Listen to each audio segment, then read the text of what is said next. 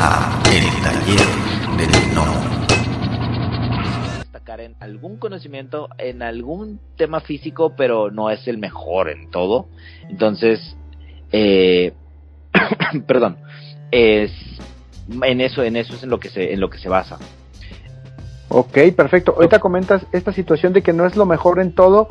¿Cómo, eh, cómo em, balancean esa situación? Porque, por ejemplo, vamos a poner un ejemplo, Dungeons and Dragons, cuando haces la creación del personaje, que tiras tus dados, eh, digo, yo he tenido la mala fortuna de tener, de tener players que han tenido bastante buena suerte y han tirado cuatro series de 18 y lo acomodan y pues quedan los personajes bastante, pues bastante desbalanceados, por así decirlo, ¿no? Vaya, ¿cómo hacen ustedes para que hagan eso? Que, que quede balanceado el personaje sin llegar a esos grados de que, como acaba de comentar Alan, que sean pues bastante altos en ciertos stats o que tengas la suficiente suerte en ese momento y que te saques stats muy altos para generar un personaje. Es que creo que algo interesante, bueno, por lo menos para mí, ya, ya Alan y Pita dirán lo contrario. Ajá. Yo, yo espero que hagas un personaje roto. Sí, porque aún para así, romperlo. porque aún así el, el mundo y las adversidades a las que te enfrentas son altamente letales. Por ejemplo, yo tenía unos, unos amigos que eran, todos eran un squad, un, un squad de, de mercenarios y se enfrentaron a un enemigo que crea ilusiones. Tus balas y tu cuerpo de Rambo no sirve para nada para pelear contra la mente. Sí. Es, es- es como ese, es- son esos momentos bastante interesantes donde todos creyeron que iba a ser como algo, un tema físico, no es algo que podemos matar y luego se dan cuenta donde todos sus estatus están en fuerza, en resistencia y es de que, ¿y cuánto tienes en mental? Y todos de, ah, tres, dos, ¿Cuánto y es tienes, que, ah, cuánto- bueno. cuánto tienes en estrés, no? O sea, no importa Ah, sí, que tengas sí. de que 10, 15 puntos en salud, si tu estrés está en uno, adiós. Sí. Sí, y, no es, y, no, y no es adiós, Adro, de que te mueres, ¿sí? Sino que, por ejemplo, la tabla que hizo Pita de 8, de ocho puntos, que de hecho tuvimos que poner un, un, un disclaimer de... de- el, Sí. el, el- si, si sacas el, el dado máximo es, es... Tú buscas eliminar tu vida. Sí, o sea, buscas suicidarte. Pero también está otro de los puntos que dice, tú aceptas que el enemigo es superior a ti. Sí. No sé si has visto en estas películas donde sale el, el- el amigo de ellos que se vuelve cultista. O que, o que se entrega al villano. O como el tío de la momia. Sí, que se volvió sirviente. Claro. Eso, Ah, eso sí. eso te puede pasar en la mesa. Y es una persona que llegó a estrés a cero. Y dijo, ¿sabes qué? Prefiero ponerme del lado que yo creo que es el ganador. Entonces, médula, por lo menos nosotros, no hemos tenido problemas con desbalance. Porque el, el sistema tiene tres medios de eh, daño. Que es la defensa, el estrés y la salud. Entonces, no sé si alguna vez has jugado juegos de mesa que son a contratiempo. Hay un juego muy padre que se llama Pandemic, que es un juego de mesa donde tienes que encontrar curas. ¿Sí? Eh, no, no lo he jugado. Bueno, que se El juego, el juego de pandemia es un juego donde tú eres un, un- un- un epidemiólogo y tienes que buscar cosas, ¿no? Hay tres maneras en las que puede terminar ese juego y solo una en la que puedes ganar. Una es que se te acaben las cartas, la otra es que se te acabe el tiempo y la otra es que el virus se expanda. Y la única manera en la que puedes ganar es obteniendo las curas. Entonces hay tres cosas en contra contra una a favor y eso es lo que hace tan interesante el juego y es uno de los mejores juegos contemporáneos que existen. Entonces así es como por lo menos nosotros logramos que Médula fuera un balance dentro del caos que puede llegar a ser. Pita, algo que tú que tú te hayas topado en tus jugadas con eso. Pues Por ejemplo, porque tú resulta, perdón, resulta ahora que Pita, repite es la más mortal de nosotros. Ella pone Resident Evil con el sistema de médula. Sí, y vaya que Alan y yo y Kidek la hemos visto de que, eh, güey, un enemigo que hace un dado de 12 de daño cuando ellos tiran un dado de 4, te estás Ay, pasando de güey. ¿cuál dado de 12? Es dado de 8, no sean tampoco tan chillones. Este... Ah, pero cuando te sale el 8, matas a cualquier jugador. Ah, pues claro. O sí, si tienen vida de máximo 9, pues no. Exacto. Este, pues a mí, sí, es que yo soy mucho de, de- a mí me gustan mucho los juegos de, de, donde sientes el peligro que te está respirando en la nuca. Entonces, este, eh, por ejemplo, a mí apenas me tocó en, en, hay una tienda aquí en la Ciudad de México que se llama Raven Falls, puse una jugada de prueba eh, que fue este con el escenario de Gantz o que es un eh, pues es una película que está en Netflix también está, está bien manchada. Este y el, el enfoque es que los los jugadores eran este personajes normales de la vida cotidiana que de repente son agarrados por una entidad extraña y los meten a un juego de supervivencia en donde tienen que usar lo que lo que les dan para enfrentarse a monstruos. Y si sobreviven bien y si no pues pues ya o sea no no hay no hay más. Entonces eh, me acuerdo mucho que yo llegaron tres chavos que se anotaron a la mesa y como que llegaron así como de no no yo voy a ser el médico yo voy a ser un chorro y ahora yo voy a ser el el que el, luchador de lucha libre voy a estar bien este bien ponchado y no sé qué y mamadísimo y, voy a hacerlo racarrana y, y así órale dense o sea quieren hacer un, un este overpowered eh, pi, eh, pi, eh, character denle dense no tengo ningún problema. Y este y cuando les estoy como narrando cuál es el escenario al principio estaban así como de ay nada pero no pasa nada es un jueguito que nos va a hacer y ya que lo solté ahora sí que en el en el en el escenario con los monstruos este ya estaban así como de güey qué hago y yo, bueno pues qué van a hacer y todos así callados. Y yo, pues bueno alguien alguien diga algo qué van a hacer es que yo no sé qué hacer. Y yo, bueno pues te, te, puedo dar opciones pero pues a fin de cuentas tú conoces a tu personaje qué es lo que vas a hacer entonces al final eh, digo sobrevivieron porque Dios es grande, este, pero, o sea, hubo un chavo que incluso estu estaba muy emocionado por eso, es que yo sí sentí el, el peligro, se me quedé a dos, a dos puntos de que ya valiera yo chetos. Entonces eso, eso es lo que se me hace que está padre, o sea, que, que al principio no, no midieron, digamos, como que la letalidad de las cosas hasta que ya estuvieron en, en la arena enfrentándose contra las cosas que sí se quedan así como de, oh Dios, oh Dios, y nada más traigo una pistolita y ahora qué voy a hacer entonces es, es son de esas cosas chidas que pasan mucho con médula que tanto puedes eh, eh, jugar con, con la peligrosidad física como mental entonces yo, yo la verdad soy muy feliz haciendo esas, esas jugadas y viendo cómo, cómo tanto se divierten como la sufren, la verdad. Yo, yo, eso es lo que me da la vida. También otra cosa que hizo Alan bastante interesante de las mecánicas fue que Tú, Adro, te pasa con tus jugadores que no sé si en 3.5 está de que tomas un descanso largo y te curas toda la vida. Sí. Sí, bueno, en Médula te cura solo un punto. Ah, eso está genial. Sí, bueno. y, eso fue, y eso fue Alan diciendo, ¿sabes qué, güey? Todavía siento que ellos van a quererse eh, descansar y recuperar su estrés y van a recuperar todo el estrés, pero uno nunca queda bien. Entonces, ¿cómo, no, hacemos, no. ¿cómo hacemos este efecto de que tienes una fractura o, o tienes un, un estrés postraumático? ¿no? Y esa fue la mecánica que se creó de, de, de restauración. Porque claro. también se les dan opciones para que lo recuperen y para que se curen y para todo eso. Pero está medido a cuentagotas y eso es lo que lo vuelve más valioso.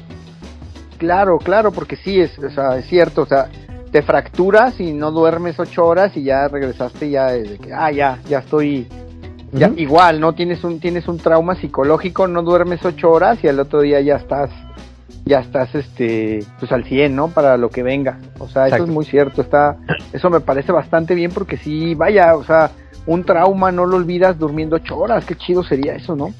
Ajá, como dicen que los juegos de rol realmente son fantasía porque los, lo, los jugadores, digo, los personajes eh, duermen de 8 a 10 horas diarias, ¿no? Exactamente, sí, exactamente. ¿Tú, Alan, tienes algo que comentar de esa parte? Está muteado, chavo. Estás muteado. Sí, está hablando muteado siempre. Este, pues eh, justamente eso, entonces el tema de letalidad, la restauración de las eh, de los atributos, bueno, no de los atributos de, de tu vida particularmente y del estrés, eh, sí te hace como pensar un poquito más en, ahora sí que las batallas que quieres tomar y también el tema de la curiosidad, ¿no? Porque una cosa es el tema del estrés y otra es el tema de la vida. La vida te hace pensar en que si puedo o no tomar este combate o esta batalla, si estoy preparado para hacerlo, mientras que el estrés eh, conforme la narrativa avanza es esa duda, ¿no? De que realmente quiero ver lo que hay en el otro cuarto. Ya me describieron que hay, no sé, gritos o sonidos extraños. Realmente me voy a asomar, o sea, todo ese tipo de cosas. Estoy listo y preparado para eso. Porque si pues los dados van mal, te puedes convertir en una carga para el, para el equipo y pues nadie quiere, quiere ser eso para el resto de los, de los compañeros. Entonces sí es, a mí se me hace bastante interesante el, sistema que creamos y las aventuras que se han dado, las pequeñas historias eh, que se han estado haciendo a lo largo del canal que tenemos, eh, porque se presta para bastantes cosas súper interesantes. Cierto. Ese tema que acabas de tocar es muy interesante, de que cuando te vuelve, te vas a convertir en, en la carga de, para el equipo. ¿Cómo manejan o cómo, cómo, cómo planearon eh, ese, ese metajuego que es eh, la convivencia que tienen que tiene la mesa? Porque una cosa es las decisiones que tomas ya a la hora que le dices, ¿no? O sea, es que voy a hacer esto, pero esa, esa discusión que se, que se, que se, que se toma afuera del juego, afuera entre comillas, de que, a ver, voy a abrir la puerta y tus otros jugadores, no, güey, no abras la puerta porque nos va a cargar la chingada. ¿Cómo, vaya, eso, es, ese, ese metajuego que está alrededor, lo tomaron en cuenta o, va a ser consecuencia de lo que, de, lo que va a pasar? Yo creo que inconscientemente está o sea, ya ahora que lo, lo, que lo mencionas inconscientemente estaba tomado en cuenta o se tomó en cuenta porque desde la perspectiva en el que todos los jugadores son como personas normales, por así decirlo, cuando empiezan a discutir eso es... Eh, hemos notado al menos que por más que la gente como trata de meterse en personaje, siempre termina como jugando o hablando o siendo como ellos, ¿no? Porque es el mismo el suspenso, la misma adrenalina que está llevando en el momento. Entonces se siente tan natural ese metajuego que a veces ni siquiera ni, ni siquiera parece metajuego. Son ellos hablando en todo momento de si van a entrar o no y pues es como el, el timer, ¿no? Que tú tienes de que, ah, ok, siguen hablando un poquito de momentos y es a lo que nosotros nos referíamos con que eh, puede llegar a ser un poco eh, retador para el, eh, el instigador o en este en este o el maestro del juego. Por lo mismo, porque pues esos metajuegos como los cuánto tiempo les das, porque se supone que están ocurriendo en ese mismo momento, pero yo lo veo así, o sea, como que está muy... Eh, fue como inconsciente porque la gente siempre termina como roleándose ellos mismos, aunque digan... Sí, claro.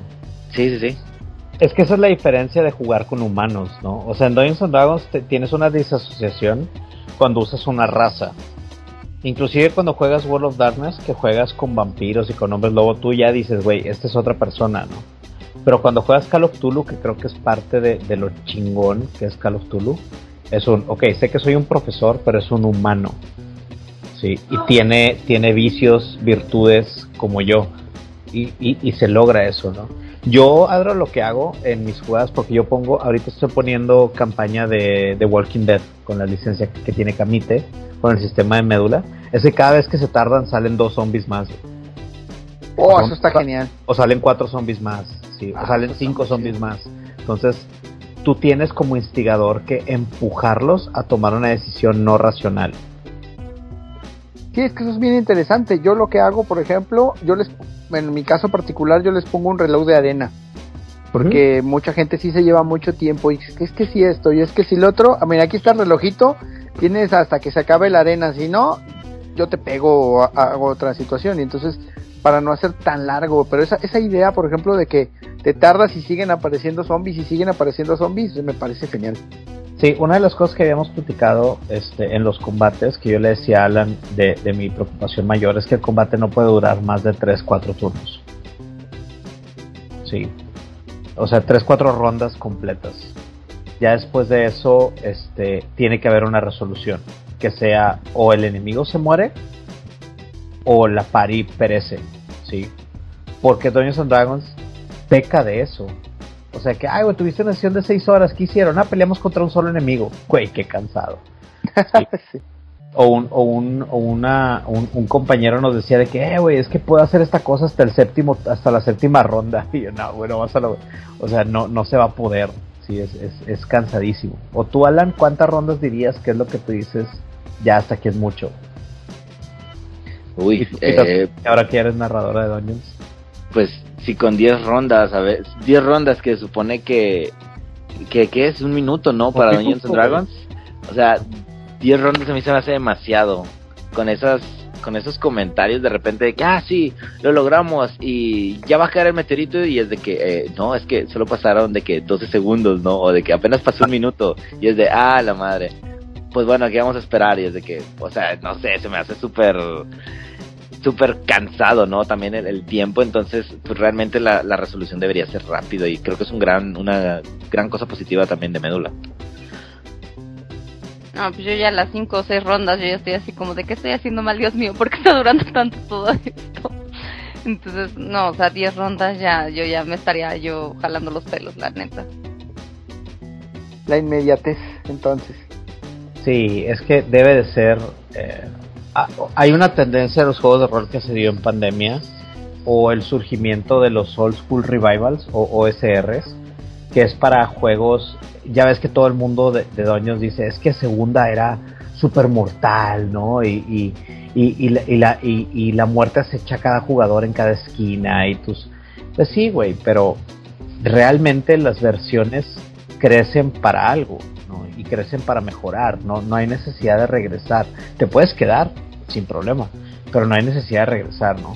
Entonces claro. empezaron a salir nuevos juegos que su enfoque es reglas sencillas, lore pesado, o sea, eh, conocimiento del mundo pesado, pero la, el, el, sistema es absurdamente sencillo. Y uno de ellos, o uno de los que yo consideraría pioneros, se llama Morborg. Este, y luego empezaron a salir otros, que el personaje lo haces en 10 minutos y el libro no pasa de 100 páginas. Y a eso es lo que aspira Médula también. Hay otros juegos, hay uno que se llama Mothership, que es de ciencia ficción, que juegas tipo Alien o cosas en el espacio que es igual, sí, sumamente sencillo, eh, menos de 100 páginas, cuando nosotros todos estamos acostumbrados a libros de 300 hojas, ¿no? Claro.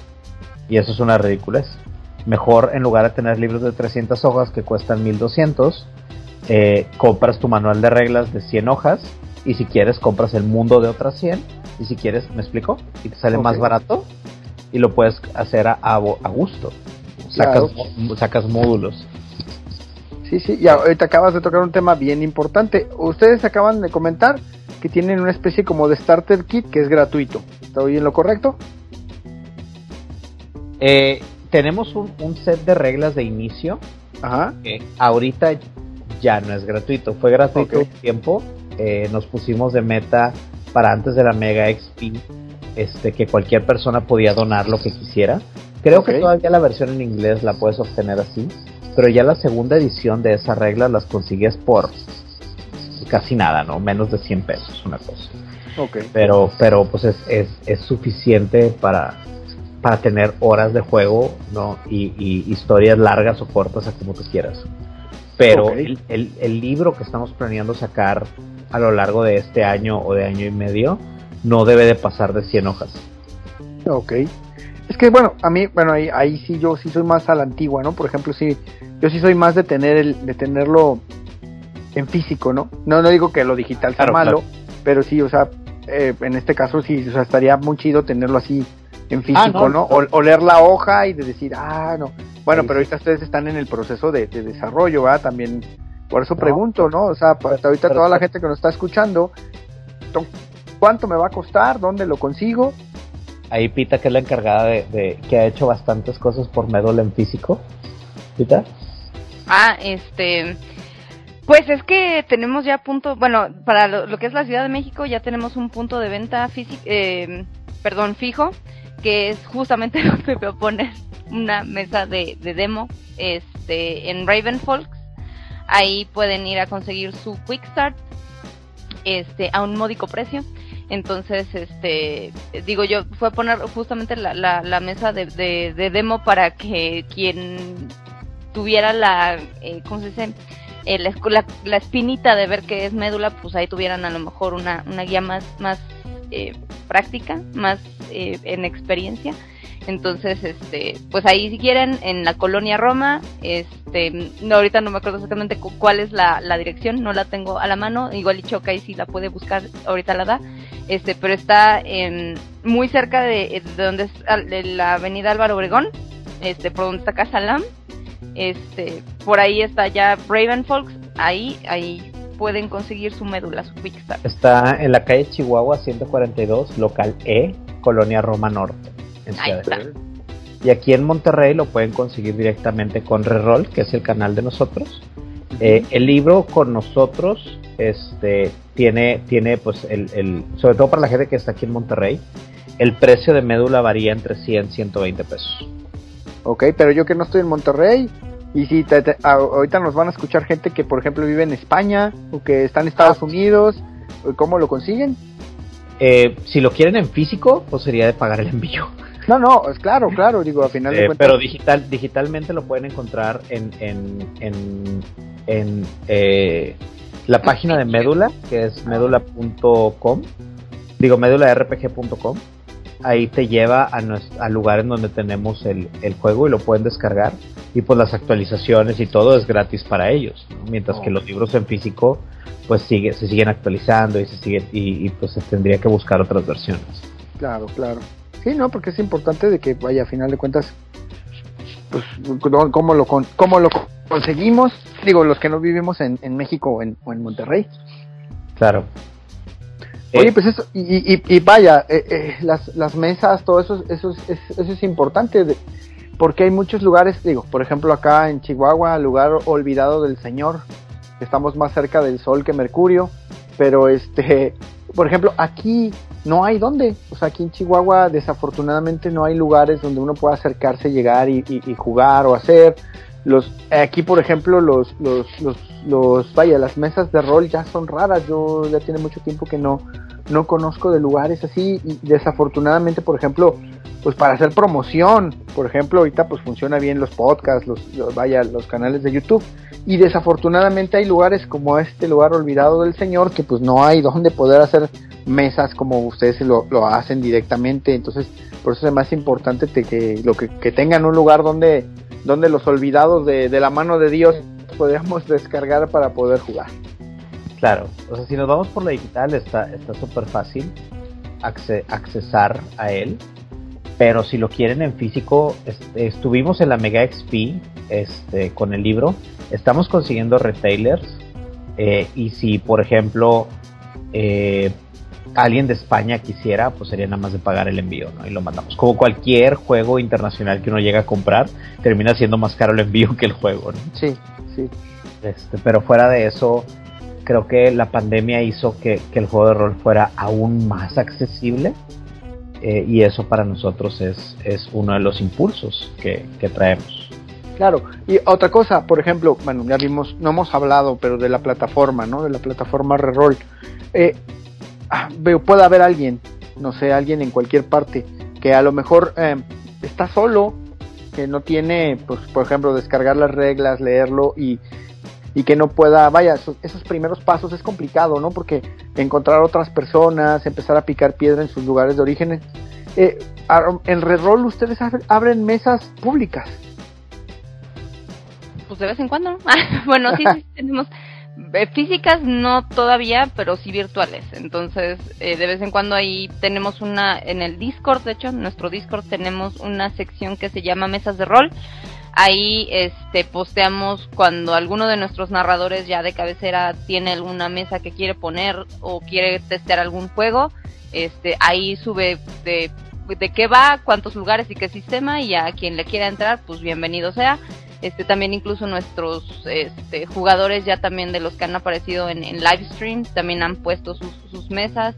Este, incluso también en el Discord de Médula es donde también estamos eh, a veces poniendo ahí eh, mesas de testeo también, este, para quien quiera jugar exclusivamente Médula, no, porque en, Reroll pues puede ser cualquier sistema Call of Cthulhu, este, no sé, Dungeons and Dragons, eh, no sé, PBTAs, entonces eh, ahí es un poco, digamos que más variado en ese, en ese sentido, pero si están buscando por, por probar médula o experimentar médula, es directamente, yo creo, eh, a menos de que digan lo contrario Chuck y, y Alan, es en el, en el Discord de, de médula donde normalmente estamos testeando ahí.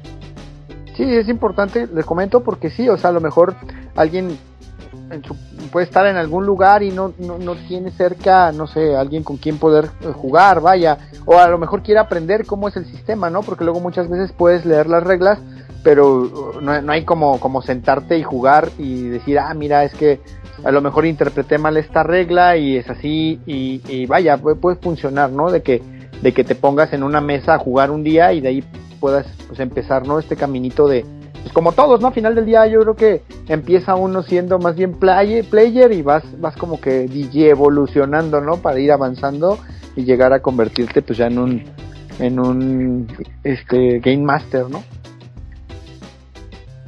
Pues muchas gracias que han llegado hasta el final del podcast. Si les gustó el contenido, por favor, denos like, compartir, suscríbanse o pónganos un comentario en la plataforma donde nos escuchen para que podamos llegar a más personas. Muchas gracias.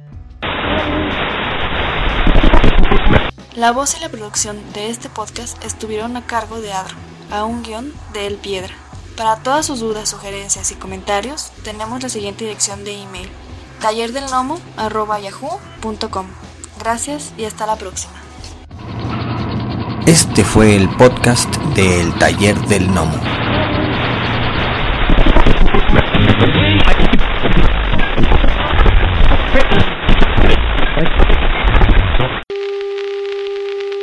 For the next 60 seconds, this station will conduct a test of the emergency broadcast system. This is only a test.